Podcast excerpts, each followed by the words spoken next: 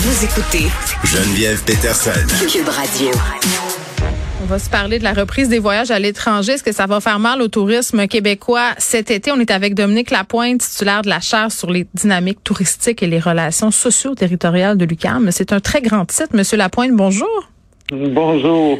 Je ne sais pas si vous avez entendu un petit bout de la discussion qui a eu lieu avant sur le fait que souvent euh, les commerçants parlaient aux hommes plutôt qu'aux femmes. J'ai envie de vous demander à brûle pour point, puis je ne sais pas si vous avez des chiffres là-dessus, si vous le savez là, en général, les décisions de voyage, destination, vacances, est-ce que c'est majoritairement les madames ou les messieurs qui prennent ces décisions-là?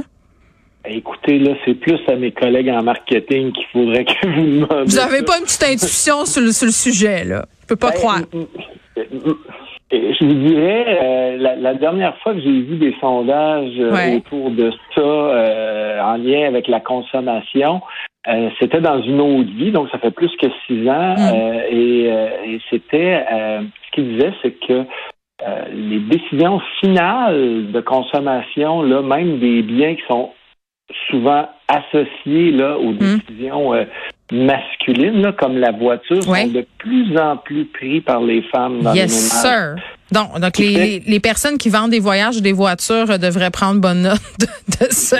Et, et un des indicateurs, les pubs de voitures euh, sont apparus euh, de manière beaucoup plus euh, systématique à la soirée des Oscars, qui est comme le tu sais, euh, tu sais, aux États-Unis, les pubs pour les hommes, c'est au Super Bowl, ce qui est Oui. de moins en moins vrai parce qu'il y a plus de femmes qui écoutent le Super Bowl à cause des grands événements et tout ça que Oui. le 20 ans. Et les, les, les produits féminins, le gros placement aux États-Unis, c'était la soirée des Oscars, Ah. qui est moins vrai avec tous les là, scandales. tout oui, ça, mais là, tout ça se mélange. Là, vous me Oui. sortez un peu de ma zone de confort. Oh, je m'excuse, je mets en bas tout de suite direct à- départ. ont apparu aux Oscars de manière beaucoup plus systématique Bon. depuis une dizaine d'années. Je vous ramène dans votre champ d'expertise, Monsieur Lapointe. Merci de vous être prêté euh, à mon jeu de l'entrevue, euh, l'entrevue qui ne porte pas sur le sujet de départ. Euh, là, euh, moi, je voyais beaucoup ça sur les médias sociaux. Les personnes, évidemment, là, qui ont été privées de voyager pendant euh, bon de longs mois à cause de la COVID, qui veulent aller un peu partout, le mondialement. Est-ce que le milieu du tourisme, ça va bien là, en ce moment? Ben, c'est sûr que là, il y a une reprise qui est très inégale à travers le monde et qui est, mais qui est quand même là euh, plus grande. Là. On parlait en 2021 d'un gain d'à peu près 4% de euh, versus 2020. Donc 2021, ça a été aussi une année un peu manquée. Mais en janvier euh, 2022, là, qui sont les premiers chi- tu sais, qui sont les derniers je dirais, chiffres officiels de l'Organisation mondiale du tourisme, là, là, on avait une croissance là, qui commençait à être intéressante. Là. Euh, Je n'ai pas le chiffre là, en tête, là, mais on parlait là de euh, d'une croissance qui était plus que euh, dans le fond, en, en janvier 2022, il a voyagé plus de gens qu'en janvier 2020 et en janvier 2021 mis ensemble. Janvier- Ouais, c'est pas surprenant en même temps. là. Oui, mais en janvier 2020, la pandémie n'était pas, euh, l'état pandémique n'était pas encore déclaré. Hein, c'est mars 2020. Mais euh, il avait commencé à avoir des inquiétudes. Ouais, moi je me contre, rappelle, je- ouais, en- en- dans ce temps-là, je, je suis partie en, en Europe, puis ça commençait un peu la paranoïa là. Oui, tout à fait. Moi, je suis allé au Japon en février de cette année-là, puis euh, c'est là que ça. ça. ça commençait. Ouais. Un petit peu plus euh, un petit peu plus compliqué de voyager. Mm. Mais là, dans la reprise internationale, le- le- les confinements en Chine, faut pas oublier, faut pas oublier là, quand on regarde les, les gros gains là de de, de, de, déplacements internationaux qu'on a eu là entre je dirais 2010 et 2020, c'est la généralisation du voyage dans la classe moyenne chinoise. hein. donc vraiment dans l'axe, beaucoup dans l'axe Asie-Pacifique, mais aussi partout ailleurs dans le monde, parce qu'on s'entend, ils ont voyagé beaucoup. Et, et avec leurs 1 milliard d'habitants et euh, donc plusieurs centaines de millions de personnes dans la classe moyenne, tant que quand cette population-là, cette classe moyenne chinoise-là ne recommencera pas à voyager sur euh, de manière régulière, c'est sûr que les chiffres globaux vont rester un peu euh, déprimés. Mais si on regarde là sur l'axe Europe-Amérique, là, effectivement, là, on voit euh, on, voit une reprise, là, entre autres à cause de la, la- la vaccination. Là. Bon, euh, quand on pouvait pas voyager, on s'est rabattu sur différentes régions du Québec. Je vais jamais oublier, oublier les images des plages assiégées de la Gaspésie. Il y avait beaucoup de gens. C'était euh, même presque trop. Là, est-ce qu'on va voir une espèce de retour à la normale? Est-ce que la Gaspésie va perdre de son lustre, les îles de la Madeleine aussi euh, cet été là? Ben, là-dessus, euh, je vous dirais ce qui est arrivé en 2020, hein, c'est une tempête un peu parfaite, dans le sens que euh, au total, il y a eu plus de gens, mais je vous dirais, en Gaspésie, là, par exemple, parce qu'on a écrit là-dessus là, avec mon collègue Le Chrono, euh, il y a eu plus de gens, mais il y a surtout eu plus de gens en même temps et dans un contexte où est-ce que les restaurants, les hôtels, les campings avaient des grosses restrictions sanitaires, donc avec une capacité d'accueil moindre, d'où l'effet là de débordement un peu partout. Pas souvenir qu'en 2000, faut se souvenir en 2020, les campings ne pouvaient pas accueillir plusieurs campings ne pouvaient pas accueillir de visiteurs en tente parce que la gestion du bloc sanitaire avec les normes euh, de la santé publique était était pas possible. Donc là, c'est pour ça qu'il y a eu, tu sais, camping sauvage, les gens se sont rabattus. Puis on a eu aussi beaucoup les gens qui allaient, euh, euh, toute la question de les activités balnéaires. On s'entend les plages du côté nord de la Gaspésie n'ont pas un imaginaire touristique balnéaire qui est euh, qui, fait écho, mettons, à ceux de la nouvelle à celle de la Nouvelle-Angleterre. Par contre, c'est les visiteurs qui vont normalement en Nouvelle-Angleterre qui sont allés faire comme s'ils étaient en Nouvelle-Angleterre sur les plages, là où est-ce qu'on a un imaginaire peut-être un peu plus sauvage. Mais ça, c'est ce qui s'est passé en 2020.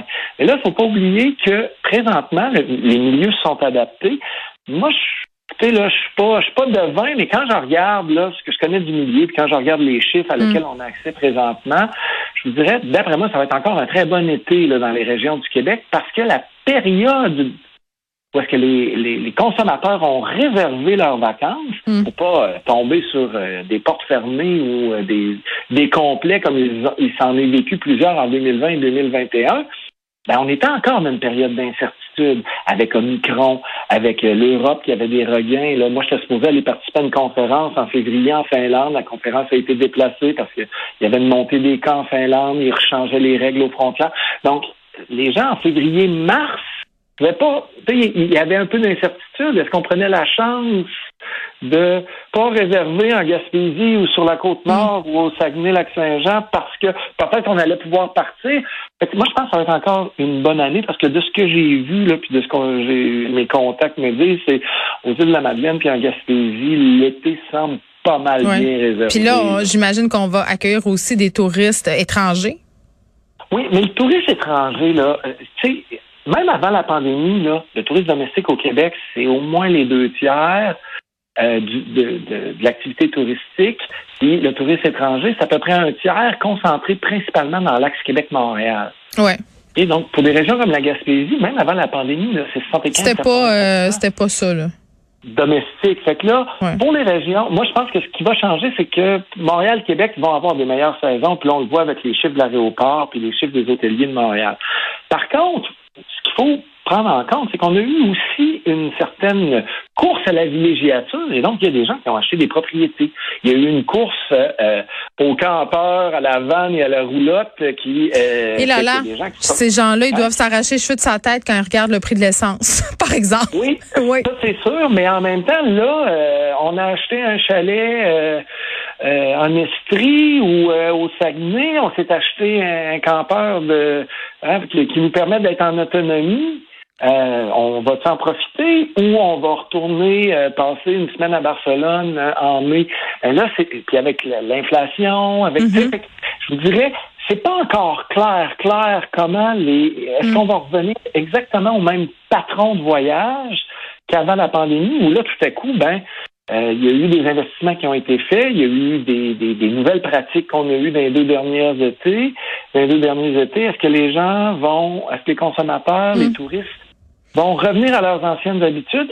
Là, je pense qu'il va y avoir un phénomène de, ce qu'on appelle le tourisme de revanche, ou en tout cas de passer. Mais, euh, notre hotspot qu'on aime beaucoup en Europe ou dans le Sud, là, on a hâte d'y retourner. Là, je pense qu'il va y avoir ce phénomène-là, mais euh, tout le développement de la villégiature, là, euh, plusieurs régions, là, quand on pense à Charlevoix ou Bas-Saint-Laurent, où est-ce qu'il y avait des propriétés qui étaient à vendre depuis longtemps se sont toutes vendues. Non, non, mais ça, euh, oui, puis bon, euh, on connaît la situation en ce moment de la, de la, surenchère et tout ça à grandeur du Québec. Je voyais la mairesse Plante là, en ce moment qui répondait à des questions. Elle, est à la Chambre de commerce du Montréal métropolitain sur le problème des armes à feu à Montréal. Elle se faisait questionner à savoir euh, si ça allait nuire au tourisme.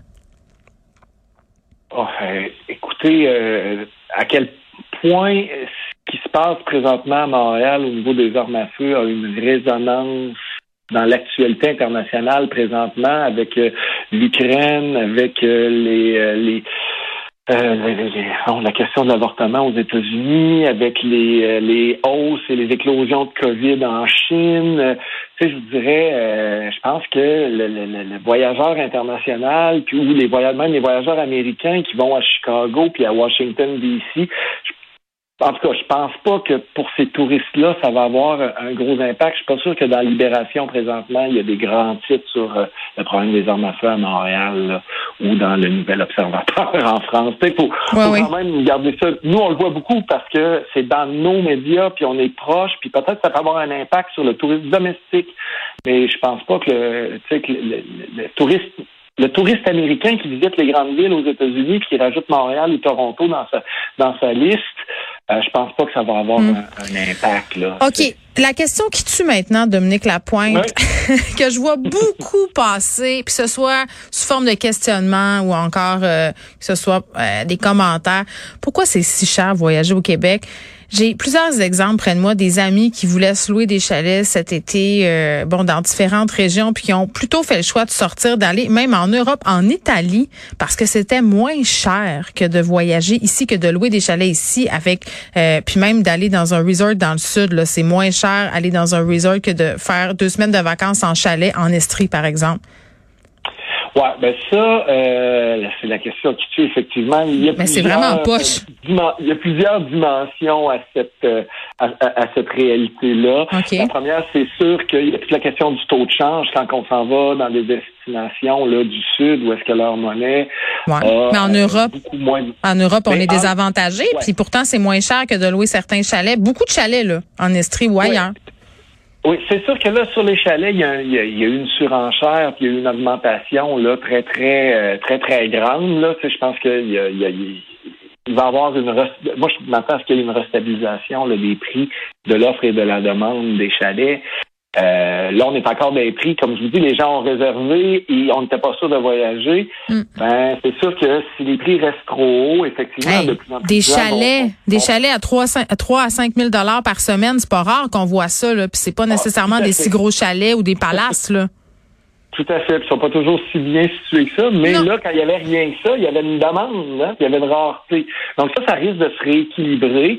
Euh, l'autre chose avec l'Europe, euh, faut, en tout cas, une fois qu'on met tout dans la balance. Tu sais, souvent, on, va regarder le billet d'avion qui va être une grosse dépense versus la location. Euh, là, c'est sûr que l'Europe a aussi vu des transformations là dans, dans, ces, dans flux de tourisme parce qu'il y a des secteurs, moi je peux vous dire que il y a des secteurs de l'Espagne où est-ce que euh, les gens du Nord se pitchent présentement, puis eux aussi, là, ils voient une augmentation euh, des coûts très, très, très grande, alors que c'était des destinations qui étaient considérées plutôt euh, je dirais, euh, classe moyenne euh, élevée, mais rien rien de luxueux, là, qui tout à coup aujourd'hui sont, les, coûts ont beaucoup monté. c'est ça. L'autre élément aussi en lien avec l'Europe, c'est que la question du prix du billet d'avion est est assez marquant. Puis il y a des biens de consommation qu'on associe aux vacances et aux loisirs, comme je sais pas moi, le vin, qui effectivement en Italie, c'est beaucoup moins cher. Donc, tu sais, on a des symboles comme ça qui, qui, qui, nous font dire que c'est moins cher. Par contre, euh, une fois qu'on calcule tout, si on se loue une voiture en Europe puis qu'on met de l'essence, c'est pas non, ça peut aller, euh, ça peut aller très très vite. Donc, le tourisme au Québec qui va bien, c'est ce que je retiens de notre conversation. Annonce de 92 millions de dollars aujourd'hui aussi en tourisme. L'industrie euh, du tourisme qui vole vers des jours meilleurs, si je peux me permettre ce mauvais jeu de mots. Merci Dominique Lapointe d'avoir été avec nous. C'est moi qui vous remercie. Au revoir. Monsieur Lapointe, qui est titulaire de la chaire sur les dynamiques touristiques de Lucan.